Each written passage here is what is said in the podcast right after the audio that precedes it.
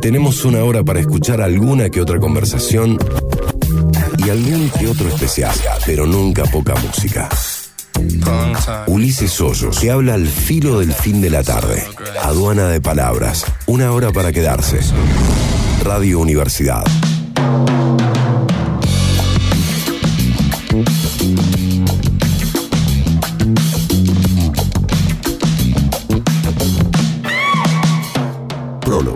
Mi nombre es Ulises Hoyos Lozano. Desde ahora y hasta que arranque el mejor programa de deportes de la radio de Argentina, vamos a estar en este segmento de apenas una hora de duración, donde van a pasar un par de cosas. En la primer media hora vamos a hablar con la dueña de la librería trans del momento. Ella se llama Vir del Mar y nos contará cómo nació este espacio. Mientras tanto, en la segunda media hora, la charla va de felicidad y pandemia con la psicóloga social Valentina Tomasi. Mientras tanto, la música hoy viene en forma de homenaje. Y vos me dirás, la artística, la música, las entrevistas, son elecciones totalmente caprichosas. Yo te diré sí, claro, pequeño Santamonte, pero lo que no es capricho propio es capricho ajeno. Por eso sonará en tu cabeza César Pucheta con una historia referida al gran Willy Crook. Tenemos una hora, nada más que una hora para usar los oídos. Bienvenidos a Aduana de Palabras, programa número 13, un programa con funk en tu sábado lánguido. Aduana de palabras.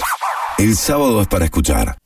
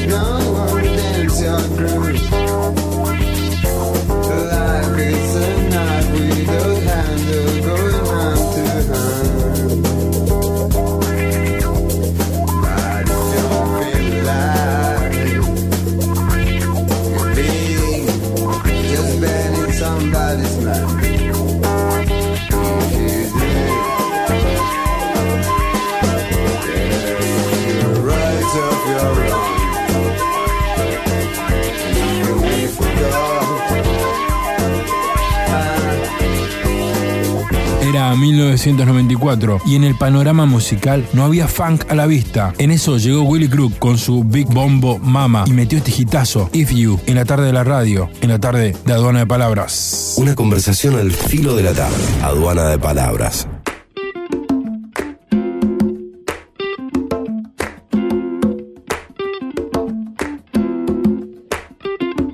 Veces Córdoba nos muestra otra cara, más humana, más inclusiva, más receptiva. Vamos a hablar con Vir del Mar, la dueña de la primer librería trans de la ciudad. Hola Vir. Hola. ¿Cómo andás? Muy bien, ¿vos? Bien, ¿en qué momento del día te encuentro? Me encontrás en la en el punto álgido de trabajo matutino.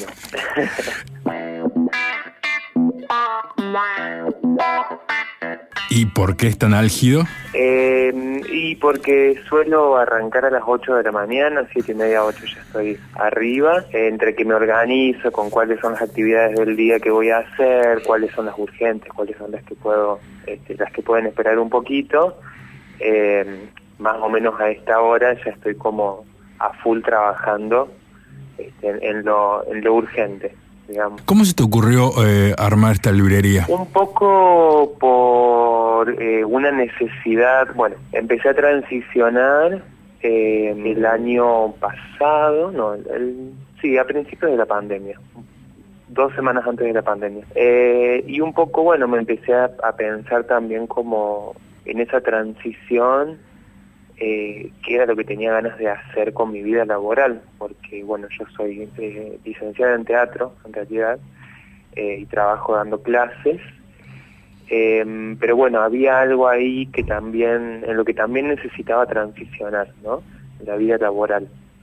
Eh, y la librería surge de una, de una necesidad como lectora, eh, que hace tiempo vengo como conformando mi biblioteca personal con, con autoras, autores, autores que son parte, digamos, de, lo que comúnmente se le dice disidencia o eh, colectivo queer o LGBTIQNBA+, digamos, que son como unas suertes de etiquetas que nos ayudan a organizarnos.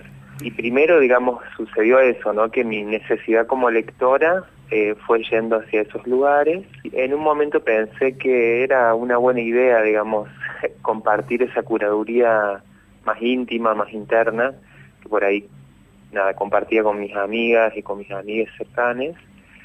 Eh, y pensé, bueno, ¿por qué no hacer esto eh, para otras personas también? ¿Por qué no, no hacer de esto un espacio, un proyecto? ¿Con cuántos títulos arrancaste? Eh, arranqué más o menos con unos 20 títulos y ahora estoy, habrá unos 90 aproximadamente. Y arranqué, bueno, con editoriales que tenía, primero hice una lista, ¿no? Una lista muy larga de, de los libros que me encantaría que estén en la librería y después empecé a ver posibilidades, empecé a mandar mails, eh, me junté con con unas libreras amigas que son Santi y Pauli de la Hojarasca, que es una librería también acá de Córdoba, eh, que bueno, Santi también hacía teatro, ahí lo conozco, y me junté para preguntarles, bueno, ¿cómo se hace esto? Porque realmente no hay información, no hay un taller de ser librere. eh, entonces, bueno, nada, empecé también a mandar mails a, editoriales, tenía editoriales cercanas por amigas que trabajaban, no sé, un amigo en Buenos Aires que trabaja en dos editoriales pequeñas y bueno, empecé a traer así como de a poquito eh, lo que tenía cerca, lo que me era más fácil, también con una, inver una inversión inicial eh, de 20 mil pesos, que es muy poca plata. Y bueno, de a poquito voy sumando, ¿viste? Como eh, la lista, la lista que tengo es muy larga, la lista de deseos y se va ampliando cada vez más. Este, pero bueno, de a poquito la voy voy conquistando esa esa lista Bien. de territorio. ¿Para qué crees que, que sirve tu espacio? Eh, creo que sirve porque históricamente hemos leído la, las personas eh, trans, maricas, eh, tortas, no binarias. Históricamente hemos leído lo los discursos de la que la hegemonía eh, tiene sobre nuestros cuerpos. Digo, siempre han sido varones cis heterosexuales quienes han hablado sobre eh, las personas trans, quienes han escrito personajes trans sin ser trans, este, digamos como un poco imaginándose cómo es vivir en nuestros cuerpos.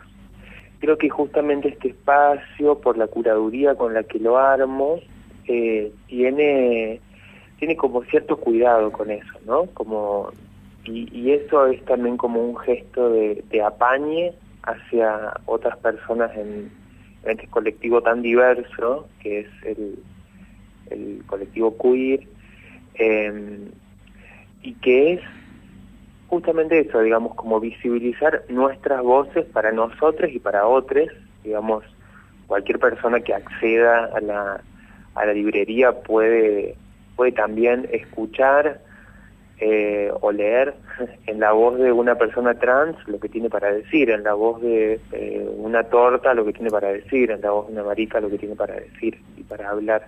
Este, sobre todo hay una circulación, digamos, de, de, estos discursos, eh, de, estas, de estas voces, lo que se está dando por el momento es hacia adentro del colectivo LGBTIQ NBA+, y hacia eh, personas, en general mujeres sí, que son transfeministas y que se acercan al espacio por ese interés. En el momento viene pasando eso.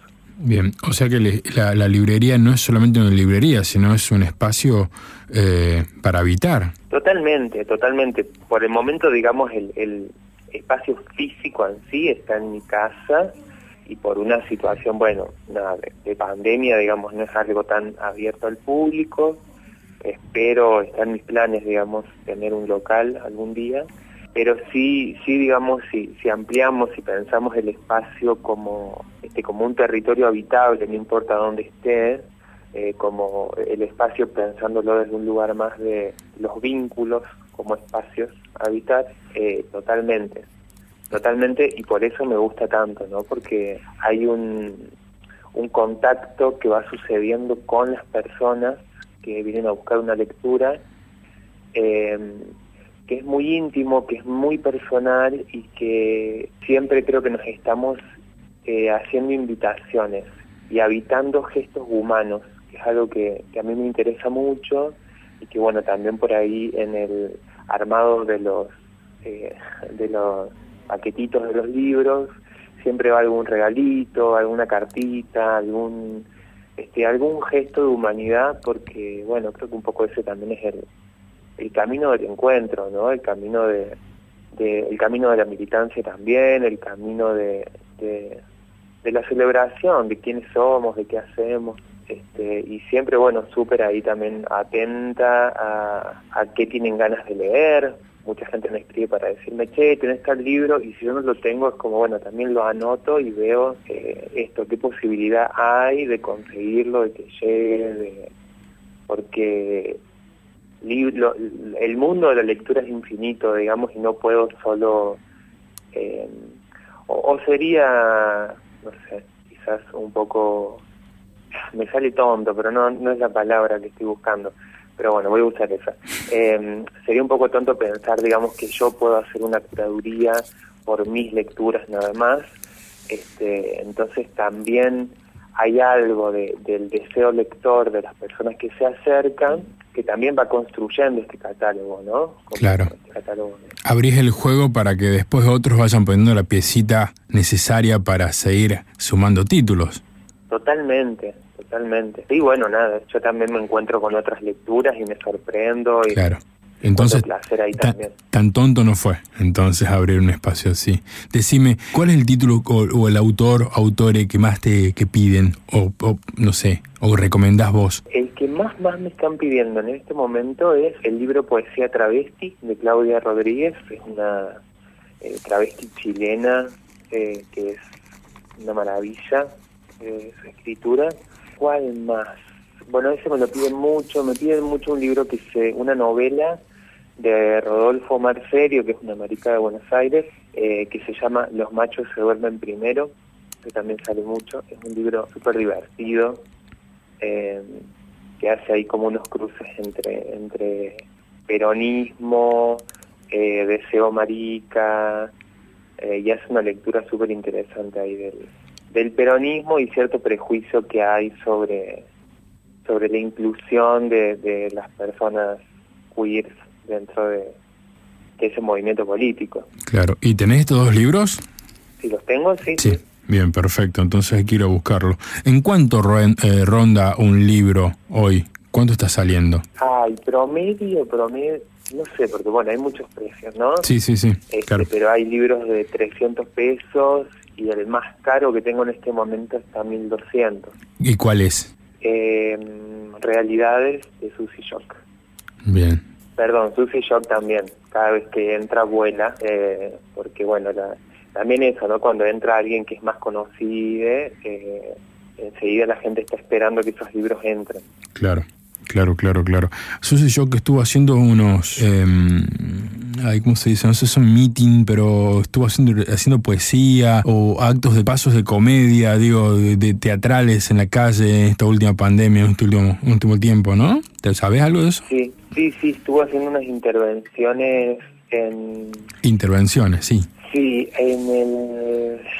Ay, no me acuerdo cómo se llama, pero sí, es un espacio cultural. Claro, en Buenos Aires, sí. Y después, sí, acá también estuvo, estuvo en la Plaza de la Intendencia. ¿Por qué esas Eh, cosas, disculpa, ¿no? ¿por qué esas cosas no se, no se difunden tanto por medios tradicionales? Porque vos me lo estás diciendo ahora y eso ya, se- ya pasó.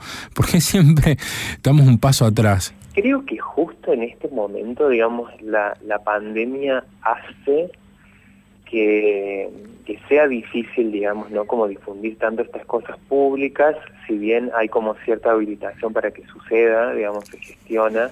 Eh, creo que la convo- las convocatorias en este momento se hacen medio que este, por lo bajo.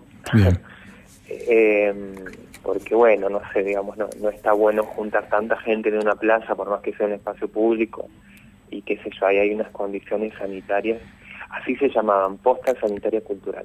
Posta Sanitaria Eh, Cultural. Qué lindo nombre. Sí, para un, Sí. para un libro. Eh, y en Buenos Aires no sé, mm, no sé, digamos, cuál es la difusión que se ha dado de las postas sanitarias culturales. Yo sí las he visto siempre por, por Instagram y por un medio en el que participa la SUSI, que es eh, La Vaca, Mu La Vaca. Mu, sí. Este, bueno, nada, yo cada tanto chusmeo ahí el, la página y bueno, de ahí también he leído sobre las postas. Pero bueno, también nada, creo que hay otra cosa, este, que es que, digamos, en la misma línea de, de que nuestras identidades han sido invisibilizadas durante mucho tiempo, son, este, van quedando esos, esos rasgos o esos restos, digamos, de, de que quizás algunos medios más tradicionales, más conservadores, no les interesa tanto, este, o no les interesan tanto nuestras actividades, a menos que seas dentro del mundo queer una celebridad. Claro. Digo, la, la Camila Sosa, que es una celebridad travesti, creo que si ella tiene ganas de decir algo, cualquier medio va a, a levantarla, ¿no? No sé, es mi sospecha, este, porque tiene ahí como un ya un renombre y un prestigio muy bien, muy bien merecido, pero bueno, nada, son, digo, eh, siguen también sucediendo esas cosas que son lo- los circuitos de- del poder. Claro. Eh, ¿te, te gusta lo que hace Camila Sosa? Me encanta, me encanta. Eh, agradezco mucho tenerla como referenta. Nada, era algo que quizás en mi infancia no, no tuve o no había tantas este, travestis con las que identificarme. Y para mí es una gran suerte, digamos, haber crecido como joven, porque bueno, no, yo no nací en Córdoba Capital, nací en San Francisco, este, a los 18 me vine acá a Córdoba, y haber podido crecer, digamos, como, como joven en, eh, cerca de una figura como, como Camila me, me parece muy hermoso y me parece también una persona con la que me puedo identificar, ¿no? Claro. Eh, y me, encanta lo que hace, su escritura me parece bellísima, eh, y como actriz también es tremendamente potente, como docente también, tomé alguna vez un, un taller con ella, eh, me parece muy sensible y eso es algo para, para agradecer siempre. Eh, con su último libro, ¿te sentiste un poco identificada? Porque me decís, venía de San Francisco, llegaste a Córdoba teniendo 18, 19 años. Bueno, hay algo de mi realidad que no que no termina de, ingresar, ¿no? Dentro de... ¿Estás hablando de las malas? Sí, claro. No, porque muy poquito tiempo después sacó tesis de una, sobre una domesticación. Sí. Eh, pero bueno, no tuvo tanta difusión. Eh, las malas lo que me lo que me pasa a mí es que mi realidad como travesti es muy distinta a la realidad de las travestis de, eh, las malas, ¿no? Bien. Eh, porque bueno, yo jamás estuve en, situación de trabajo sexual, eh, no, no se me ha expulsado de ninguno de mis círculos, digamos, mi familia me abrazó, mis amigas me abrazaron, en el trabajo acompañaron mi transición, entonces bueno, digamos, hay algo allí que estaría, que, que es distinto, que es distinto. Pero sí hay algo en el, en el relato de esas eh, infancias trabas que me, que sí, que me interpela un montón, digamos. Y también me interpela otras cosas que suceden en relación al, al deseo sobre los cuerpos travestis, eh, que es, bueno, un lugar ahí de donde la percepción de mí misma sobre mi cuerpo cambia y la percepción que tienen las otras personas sobre mi cuerpo cambian, ¿no? De, repente, eh, porque así lo sentí, ¿no? Como de repente empecé a transicionar eh, más, más visiblemente y el deseo de los varones sobre mi cuerpo eh, se volvió un poco más cosificador, ¿no? Como bueno, a mí antes no me gritaban cosas en la calle, eh, o no sé, o la gente no se acercaba como de una manera tan directa. eh, y ahora, bueno, empieza a suceder esto, que es algo que un poco en las malas se relata, ¿no? Como esta, esta cosificación del cuerpo. Decime una cosa, ¿es fácil mantener un espacio como el tuyo? O sea, en, realidad, claro, justamente, en realidad no está mal planteada la pregunta, o sea, ¿cómo mantenés un espacio como el tuyo? Eh, y por el momento, la verdad es que ha tenido una recepción muy buena, han, como que de entrada el espacio se acogió mucho y la gente me acompañó mucho, eh, y ese público va creciendo. Eh, y voy por el tercer mes y todavía no he tenido pérdida, por ejemplo, ¿no? No tengo grandes ganancias eh, porque todo lo que ingresa como de ganancias se vuelve a reinvertir en más libros, entonces no hay todavía como, bueno, decir, ah, bueno, vivo, vivo de esto que, estoy haciendo. Bueno, todavía no. Pero sí hay una circulación que permite que el espacio siga creciendo. No es fácil, es muchísimo trabajo. Yo soy, eh, mis amigas me dicen que soy una adicta al trabajo y es cierto, digamos, como a mí me gusta mucho trabajar, tengo mucha potencia de trabajo además, entonces puedo estar eh, muchas horas y ocuparme de muchas tareas en simultáneo y eso facilita, digamos, que esto siga creciendo, como poder acompañar el ritmo que va planteando la librería fácil y no, no es fácil, digamos. He tenido que aprender programación de páginas web, eh, mm, recuperar fórmulas de Excel de algún lugar muy recóndito de mi memoria. Al final el Excel, nos, el, Excel nos ¿Eh? persigue por siempre. Sí, sí. Como que ahora digo, ay, ¿cómo no presté atención en la secundaria? que me lo... Eh, y bueno. Pero sí, es mucho trabajo. Yo pensé que iba a tener más tiempo para leer, por ejemplo, y es algo para lo que no estoy teniendo tanto tiempo. Eh, o sea, me tengo que poner así como, bueno, eh, de tal hora a tal hora leo porque es parte de mi tarea, pero si no, me paso los días entre Excel, diseños y, e inventarios. claramente está sola en, todos los frentes, ¿no? Sí, sí. Estoy ahí como, espero que algún día nada, esto crezca. Mi sueño es eh, poder emplear otras personas trans, también convertir esto en una fuente de trabajo para otros, eh, pero por el momento estoy sola y, bueno, haciendo un poco de todo. Vir, este espacio se llama eh, Aduana de Palabras, mi nombre es Ulises Hoyos y bueno, desde acá tenés las puertas abiertas para lo que necesites, para lo que quieras, en lo que podemos colaborar con vos, eh, sabes que este espacio es tuyo también. Bueno, muchísimas, muchísimas gracias. Y mi pregunta final, casi este, obligatoria ya a este, esta altura del programa es, eh, ¿sos feliz? Sí, sí, sí, yo me levanto a la mañana celebrándome muchísimo. me tengo una amiga que me dice que yo soy una, una travesti alegre y realmente lo, lo siento así. Yo desde que empecé a transicionar y desde que pude abrazar esa transición con, con cariño, porque al principio me costó, al principio tuve mucho miedo y, no fue fácil, pero una vez que pude como dar ese salto, me levanto muy contenta, realmente, como para mí levantarme cada día es un acto de celebración inmenso. Y sí, hoy siento que soy muy feliz. Bueno, Vir, muchísimas gracias por estar acá y te estaremos visitando. Bueno, genial. Aquí, aquí estaré esperando. Para antes de irte, decime cómo, cómo llegamos a vos, redes sociales y esas cosas. Sí, eh, a la librería la pueden encontrar en Instagram como escándalo.travesti.librera y eh, tiene su página web, el espacio virtual de la tienda, que es eh, escándalo.com.ar. Perfecto. Muchísimas gracias. Te abrazo fuerte, Vir. Gracias a vos. Abrazote. Chao, chao.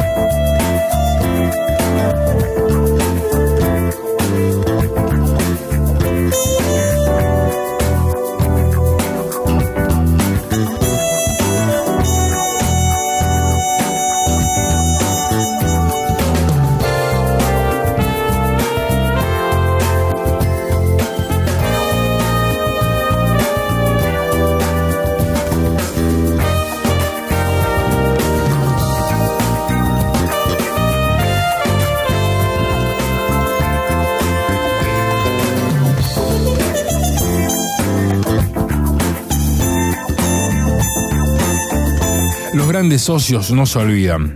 O las grandes sociedades, mejor dicho, no se olvidan. Por eso, cuando yo te digo Maradona Canigia, se te viene instantáneamente una imagen a la cabeza. O te digo Batman Robin. O te digo Gillespie Crook. Ya eran los 2001 y el país se incendiaba otra vez. En eso se le ocurre a Marcelo Rodríguez sacar Super Chatarra Special. De esa placa rescatamos este tema, este temazo, Neón. Estamos escuchando a Dona de Palabras con un poco de funk a la hora de la tarde. Vine por la música, me quedé por las conversaciones. Aduana de Palabras, por Radio Universidad. Todos tenemos una historia para contar. Pero César Pucheta tiene muchas. Por eso, desde ahora, suena en tu cabeza.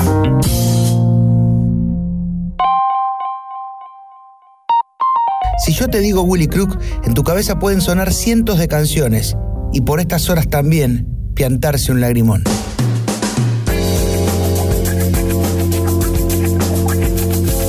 Si bien había algunos honrosos antecedentes en la historia del rock argentino, cuando Willy Crook irrumpió en la escena no era usual encontrar saxofonistas en la jungla rockera autóctona. Es más, entre otras cosas, esa razón lo llevó a compartir música con los artistas más importantes de aquella gloriosa década de los 80.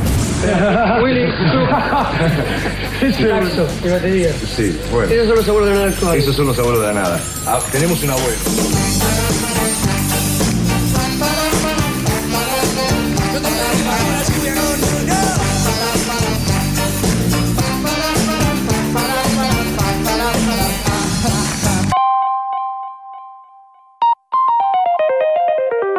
Willy Crook fue un todoterreno que pudo pararse al lado de bandas pop como Los Abuelos de la Nada, Suéter, Los Encargados o la propia banda de Charlie García, pero también a la par de grupos menos adeptos a la incursión de elementos novedosos en sus repertorios. En el año 1986, por ejemplo, Crook tocó con Riff.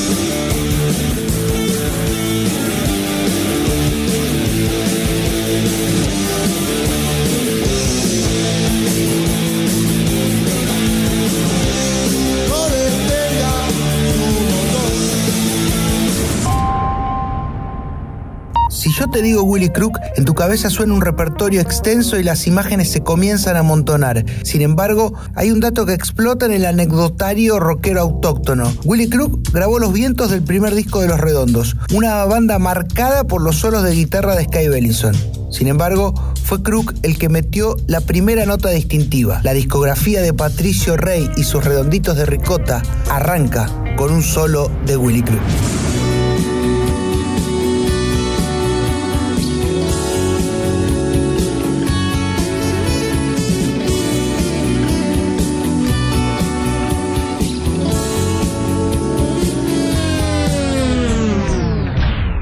Vine por la música, me quedé por las conversaciones. Aduana de Palabras, Radio Universidad.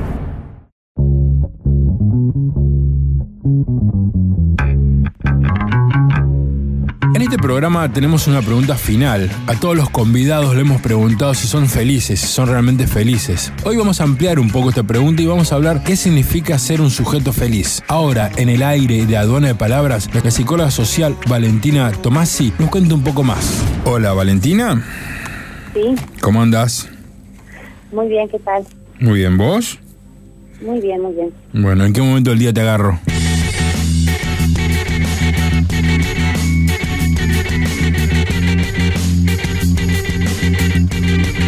Me agarras acá con mucho frío en Agua de Oro. Ah, ¿vivís en Agua de Oro? Ujú. ¿Sé feliz viviendo en Agua de Oro? Estoy muy feliz de estar acá, sí, me gusta este lugar. Es lindísimo. ¿Qué rescatas de, de Agua de Oro? ¿Por qué te hace feliz? Eh, me gusta la tranquilidad, la naturaleza, el, eh, eh, que sea chiquito, me gusta. Yo nací en un pueblo chico, así que eh, viví mucho tiempo en Córdoba, pero vuelvo a los lugares más pequeños, ¿Dónde naciste vos? en San Pacho. San Pacho, yo tengo una amiga de San Pacho, mira. Ajá. Sí. ¿Por qué es tan importante ser feliz?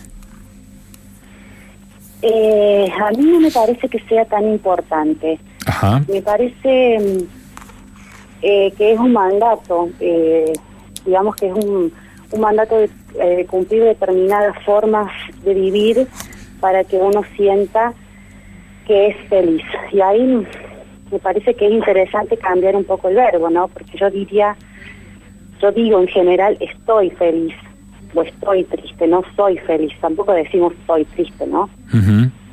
Entonces me parece que es medio, eh, sí, un, un, un mandato social, porque aparte no solo te dicen que tenés que ser feliz, sino que cómo tenés que hacerlo para ser feliz. Bien, ¿y, y por qué nos plegamos a eso entonces si sí es un mandato? Yo creo que porque estamos constituidos como sujetos este, en las instituciones que nos dicen cómo tenemos que movernos en el mundo. Entonces, eh, porque si, nosotros nacemos en un lugar que ya está funcionando eh, de alguna determinada forma y vamos aprendiendo del mundo. Y en ese ir aprendiendo, aprendemos normas, aprendemos costumbres y también este, ciertas cuestiones que parecen que son la forma de vivir la, como la única posible, ¿no? Bien. Eso es un problema, porque a veces no lo reflexionamos y, y lo, lo tratamos de cumplir con mucho costo. ¿Y, y por qué no lo, no, no lo procesamos? O sea, en este programa todo la, cierro todas las conversaciones preguntando si, si somos felices y la mayoría me, me respondió que, que sí, pero, viste, siempre está el pero. Somos felices, pero... Entonces yo me pregunto, ¿hay una verdadera fe- eh, felicidad? Si existe una verdadera felicidad, ¿existe una falsa felicidad? Eh, es que no, no sé si es verdadera y falsa, sino que no sería algo absoluto, quizás. Em, a ver, quiero decir, eh, por esto, por eso trato de cambiar el verbo, el del ser feliz al estar feliz, porque si uno entiende por ahí que son momentos que uno pequeñas cosas o grandes cosas pueden hacerlo feliz, este, uno lo disfruta de otra forma. ¿sí? Porque el ser tiene que ver con la identidad, entonces este, es como que soy de determinada manera, tengo una identidad, el nombre, el lugar donde nacemos, el lugar donde elegimos vivir, la profesión, la, actividad laboral, esas cuestiones que son un proceso, no son eh, un- una construcción dada, ¿no? Uno lo va haciendo en el día a día. Bien. Y, y en este tema de, de la pandemia, con la pandemia, ¿se, ¿hubo un rebrote de querer ser feliz? ¿Notaste algo? Eh, lo que yo noto es un cambio extraordinario en todo lo que tenga que ver con la vida cotidiana. Eh, eh, por supuesto que es un cambio eh, para todo, para cada persona, de acuerdo a su situación diferente, ¿no? Pero mm, para cada familia diferente.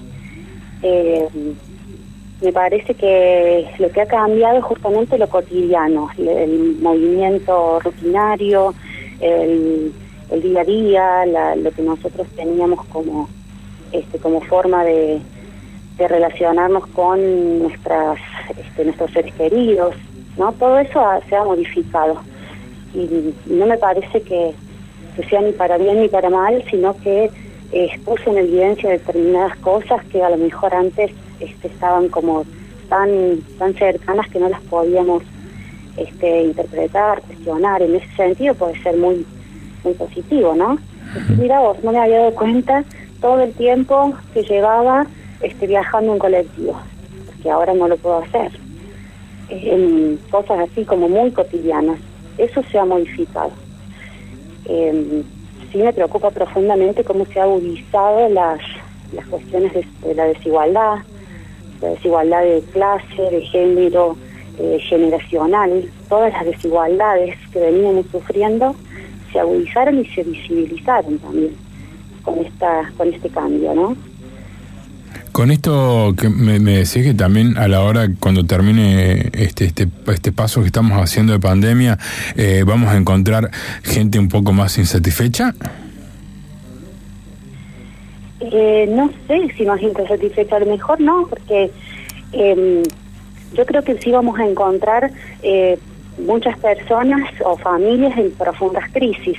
Bien. que después van a tener que reconstruir, este, que va, ya están intentando reconstruir, ¿no? Lo que sería su, situación económica, su situación laboral, este, ni hablar de las mujeres que sufren violencia en, la casa, o, eh, que, que hay mucho para reconstruir ahí, o en las juventudes, por ejemplo. Eh, mi hijo le decía a una profesora en, en videoconferencia, este profe empezó la pandemia, yo tenía 13 años, ahora tengo 15, me perdí toda la edad de ser moco. Claro. es como que es un, en las distintas edades o, o los viejos, eh, los viejos que ya de por sí eh, este, sentían una sensación de abandono social o familiar, este, la soledad les ha atravesado profundamente con este, con este contexto, ¿no? Wow. Ahí podemos distinguir a cada generación le afecta de una manera muy diferente. Bien. Y Eh, yo creo que sí va a haber algunas cuestiones que se, se han cuestionado, entonces eh, al cuestionarlas y reflexionarlas nos van a permitir cambiarlas, modificarlas y hacerlas más en función de la satisfacción de nuestras necesidades. Pero las que las que no, las que no se puedan reflexionar, van a intentar volver al mismo curso que, que tenían antes, antes de la pandemia. No sé si se va a lograr. No creo Eh, que las cosas vuelvan a ser como eran antes, ¿no? Van a- ya hay, hay modificaciones que no se puede volver atrás. Claro, eh, me parece que, eh, como decías recién, el ejemplo del chico entre 15, entre 13 y 15 años no puedo echar moco, eh, algo va a cambiar, ¿no? O sea, le, le estamos preparando personas, personitas, y quizá en, este, en estas etapas, ¿no? Entre, no sé, entre los 4 y los 6 años, entre los 13 y los 15, quizá un poco más adelante, ya cuando son un poco más viejos, pero me parece que vamos a cambiar, algo va a cambiar, me parece, en, esa en esta generación que está transitando eh, eh, la pandemia. Sí, sí, muchas cosas. Eh, yo le digo a mis estudiantes que en general la media tiene entre 19 y 20 años, este, que también van a poder en algún momento contar con orgullo. Yo estudié virtualmente durante la pandemia y otros van a decir, oh, qué raro eso. Porque en realidad cuando pasa el tiempo, este, así recordamos los momentos de crisis, los momentos de, de transformación este, que hemos vivido como sociedad, ¿no? ¿Cómo te pegó a vos la pandemia, particularmente? Eh, a mí particularmente con, con un, bueno, capaz que por eso me interesa tanto, con un cambio muy profundo de, de viajar mucho, porque yo eh, he estado desde 2015 dando clases en, en Córdoba y viviendo en Sierras Chicas, en Río Cuarto, viviendo en Sierras Chicas, en, en Villa Dolores, incluso viajé dos años a dar clases allá este, de trabajo social y, bueno, eh, es como que ya me había acostumbrado y, hasta disfrutaba los, viajes de toda la semana, de lunes a viernes viajando. Y fue un parate importante, ¿no? Eh, a partir de, marzo del 2020 eh, comencé a, a trabajar sentada en una computadora, entonces este, es como un impacto fuerte de ya no viajar tanto y, tener que acostumbrarme a otra modalidad de relación, que es la mediada por la tecnología, que implica otro tipo de disposición ¿no? mental y, de los sentidos también, porque se resiente la vista, se resiente la espalda, este, hay muchas cosas que, que se modifican. Y otras que son interesantes de, eh, de tomar como futuro, porque se aprende mucho de la utilización de las herramientas que son este, muy importantes para, para la vida ¿no? social.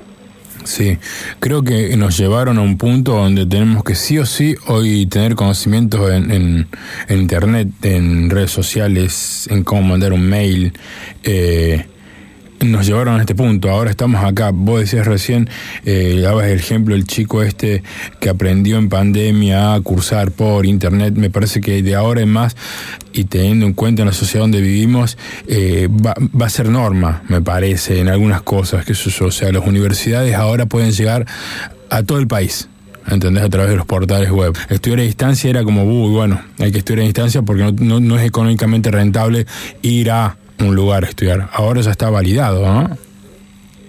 Es un tema bien complejo eso, porque en el caso, eh, yo que doy trabajo social en la universidad y psicología social en un terciario, este, sobre todo la psicología social son este, formaciones que requieren de la presencialidad, requieren del cuerpo eh, y del cara a cara.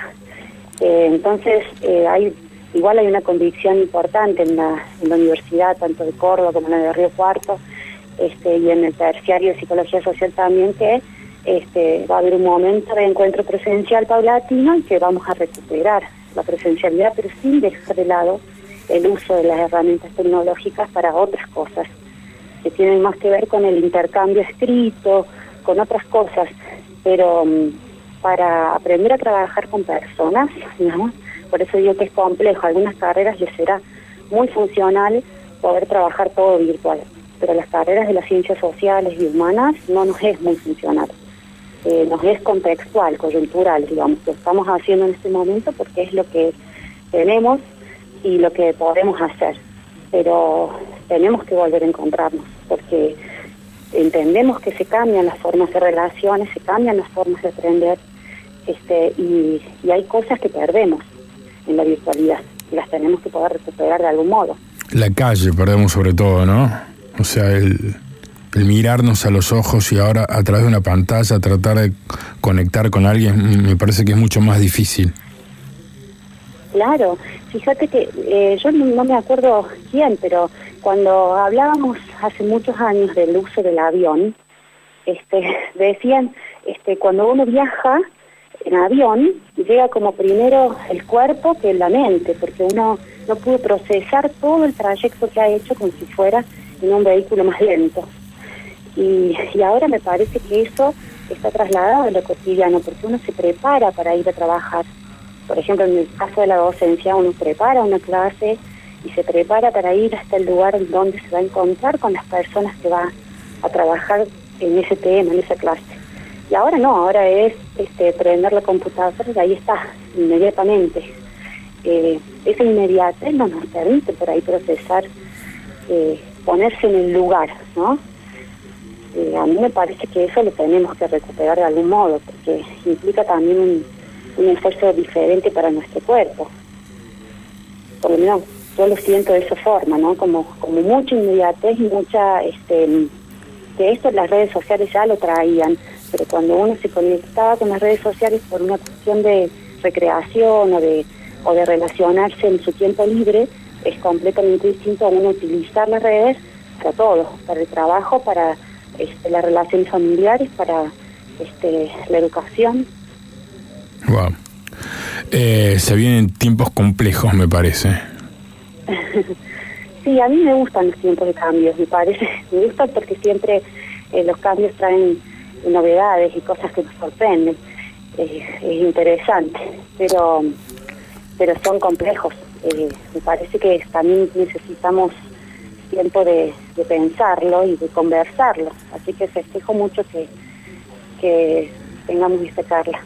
Eh, en, el, en el devenir histórico, la, lo que he podido estudiar o ver, que el ser superior sigue y el que no puede rendir al máximo se queda. En este caso va a pasar algo similar, ¿no? O sea, el que no se puede adaptar a lo que se viene, la nueva modernidad o la nueva normalidad que tengamos de acá en adelante, va a ser un poco complejo para esa persona, ¿no? Eh, a ver, eh, me, me, gustaría poner en otros términos algunas cosas para que ver si estamos hablando de lo mismo. A ver. Yo no diría ser superior, sino me encanta un concepto central de la teoría de Pichon Rivière de la psicología social que es el de adaptación activa a la realidad. Este es el concepto de salud mental para Pichon Rivière. Fíjate que alguien podría decir cómo va a ser la adaptación salud mental, pero en realidad lo más importante del concepto es la adaptación activa, o sea, poder eh, conocer lo que nos rodea y conocerlo de manera tal que uno pueda eh, interactuar con eso que nos rodea, que, son personas, que son situaciones, que es el mundo que nos rodea, interactuar para modificarlo, para transformarlo en función de las necesidades. Entonces, si nos podemos adaptar activamente y, y sacar de, de eso el, el provecho para satisfacer nuestras necesidades, seguramente estamos más sanos que enfermos. Y, y, yo lo pondría en esos términos porque no sería, eh, porque si lo, pensamos como superior o, eh, en términos de desarrollo biológico, digamos, eh, no sé si nos sirve, porque también están todos los condicionamientos sociales alrededor de las personas. entonces me parece interesante pensar que quienes eh, ya han tenido condiciones anteriores a la pandemia que les han permitido eh, adaptarse activamente, tienen la experiencia para en este contexto también adaptarse activamente y poder hacer las transformaciones necesarias. No sé si... Sí, entiendo. Puede ser claro. Sí, claro. Valentina, este espacio se llama Aduana de Palabras, sale los sábados en Radio Universidad. Eh, ¿Sos feliz? Estoy feliz, en este momento estoy feliz. Eh, por lo menos me parece un, un momento que lo, que lo puedo disfrutar, que puedo estar este, haciendo lo que me gusta y eso es, es todo un privilegio, ¿no? Claro, muchísimas gracias por participar, muchísimas gracias, digo bien, por pasar por este segmento. Bueno, bueno, muchas gracias a vos. Chao, hasta luego. from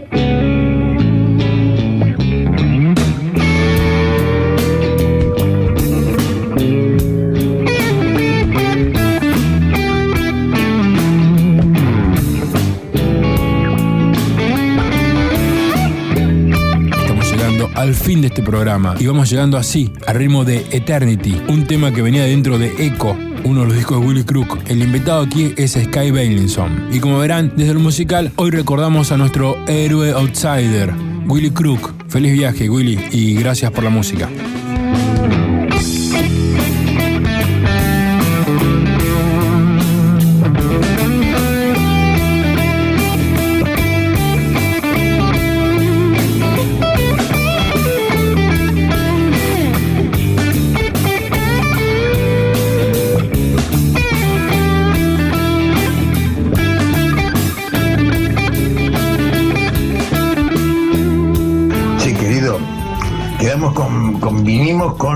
Patán ya haciendo caso omiso de vos que estás ahí, que te morís, que esto, que. Aparte, no tenés mucha guita, no, vale la pena morirte todavía. Y sobre todo porque jueves 17 de diciembre tocamos en, en Mamita. Vos, Patán y yo, no tengo la menor idea de qué vamos a tocar, lo cual es siempre un estímulo. Bueno, pues te dejo más tranquilo. Y, pará de morirte, boludo, por favor. Toda la vida. Yo entiendo. Hay, Viste, hay una porfía de los seres humanos en seguir viviendo. Hay una porfía, que le llaman supervivencia. Creo que en seguir viviendo. Yo la menor, la menor posibilidad de morirme, pero me tomaría el palo, pero olímpicamente. Me vestiría bien, viste.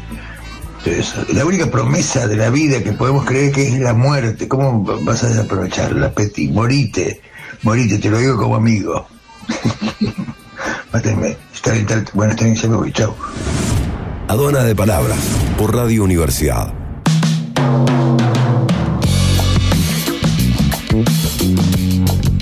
Estas conversaciones al borde del fin de la tarde están llegando a su final. Mi nombre sigue siendo Ulises Hoyos Lozano, conductor y productor de este segmento. Nos grabó esta semana el gran Eugenio Cejas. El apoyo musical lo hace José Pepe Ávila. Las cortinas son del bueno del Chris Josh. Suena en tu cabeza con César Puchetas y sus historias llenas de música. Nos pone en el radar de las redes de la radio Gonzalo Dilido. Y esto, señores, es Aduana de Palabras, que hoy ha llegado a su final.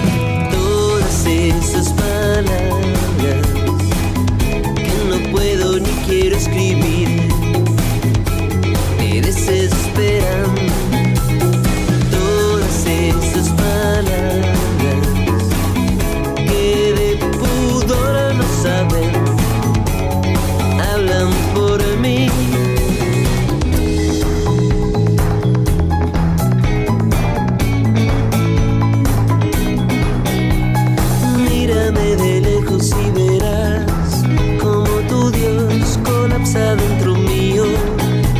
de cielo de papel maché. Y entre el humo de saumerios y pachulí estás un paso de que todo te resbale. Y yo a punto de